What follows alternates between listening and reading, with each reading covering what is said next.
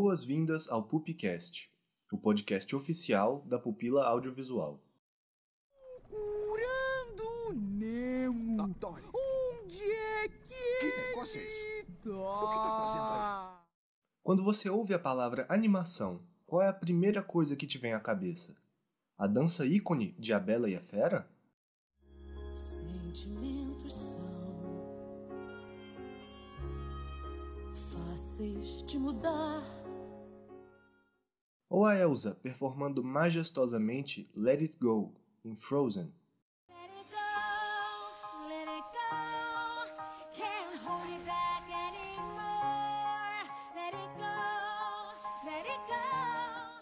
A amizade de Woody e Buzz na franquia de Toy Story? Ao infinito e além. As quatro personalidades da Riley em Divertidamente? Chorar faz eu me acalmar e suportar o peso dos meus problemas. São vários os nomes de filmes que nos vêm à cabeça quando estamos falando de animação. E para entender o que é de fato a animação, é importante ter em mente que estamos diante de uma indústria gigantesca e que fatura bilhões de dólares anualmente.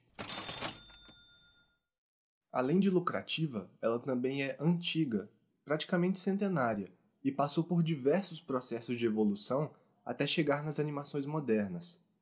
A palavra animação vem do latim anima e significa alma ou sopro de vida. Significado forte, né? Pois é.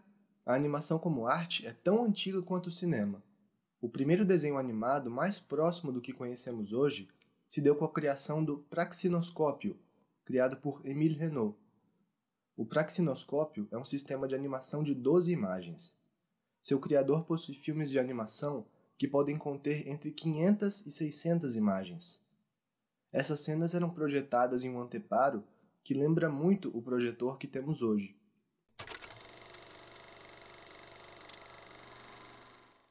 Podemos entender a animação como o ato de dar vida a objetos estáticos e inanimados através de diferentes métodos. E você deve estar se perguntando: o método de animação não é o digital? Também, meu caro ouvinte. Porém, existem outros métodos, dos mais variados tipos, que remontam desde os primórdios da criação da animação e que se adaptaram no decorrer dos tempos. Quem nunca tentou fazer pequenos desenhos nos cantos do papel e folhear ele rapidamente para gerar movimento? Pois é, essa é a chamada animação tradicional, em que cada quadro da animação é feito manualmente e individualmente.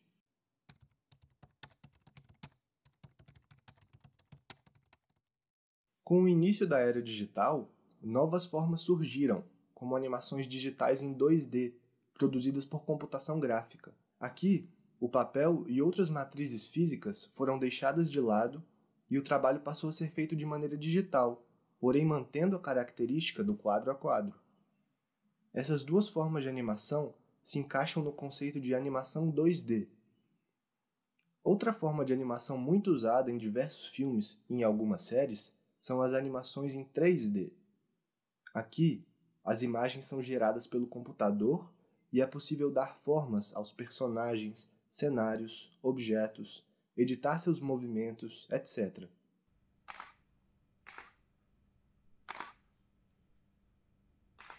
Além desses, há também o stop motion, que utiliza de objetos reais que são fotografados quadro a quadro e, quando exibidos, dão a ilusão de movimento. Outra técnica muito utilizada é o cutout. No cutout, a animação é feita apenas com um desenho, utilizando o que chamamos de rigging ou esqueleto, para animar partes separadas desse mesmo desenho.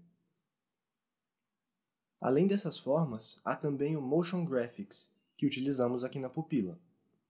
Com ele, é possível a utilização de formas, textos e núcleos. Qualquer forma gráfica pode ser usada para gerar movimento, e sua única exigência é ter um computador e aprender a utilizar um software que possibilita animações de gráficos.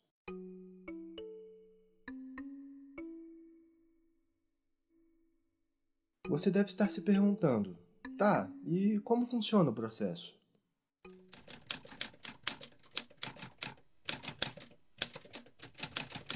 Tudo começa com uma ideia, uma história.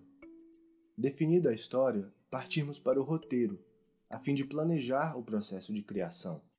Após isso, desenvolvemos o conceito de arte, o storyboard e o animatic, que é a tradução em vídeo das ideias, tendo como base as etapas anteriores.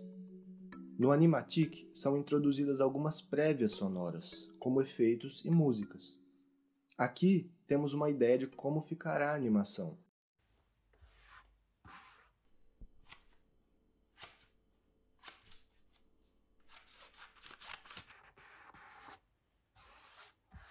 Perfeito! Definimos o conceito da nossa história. Agora é hora de criar nossos objetos, a chamada biblioteca de objetos. Sejam ilustrações 2D, modelagem 3D de personagens, cenários, acessórios, etc. Esse processo varia de acordo com a animação, mas tem que ser feito. Uhul! Agora vamos animar, né? Não! É hora de montar uma pré-visualização, mostrando a biblioteca de objetos usamos os personagens construídos, cenários e acessórios para reconstrução de cenas-chave previstas pelo Animatic. Agora sim, meu querido ouvinte, após isso, partimos para o processo de animação. A palavra animação pode fazer referência ao produto final ou ao processo pelo qual ele é feito. Cada vez mais surgem novas técnicas e softwares para criar uma animação, por isso, o mercado está sempre se renovando e buscando novos profissionais.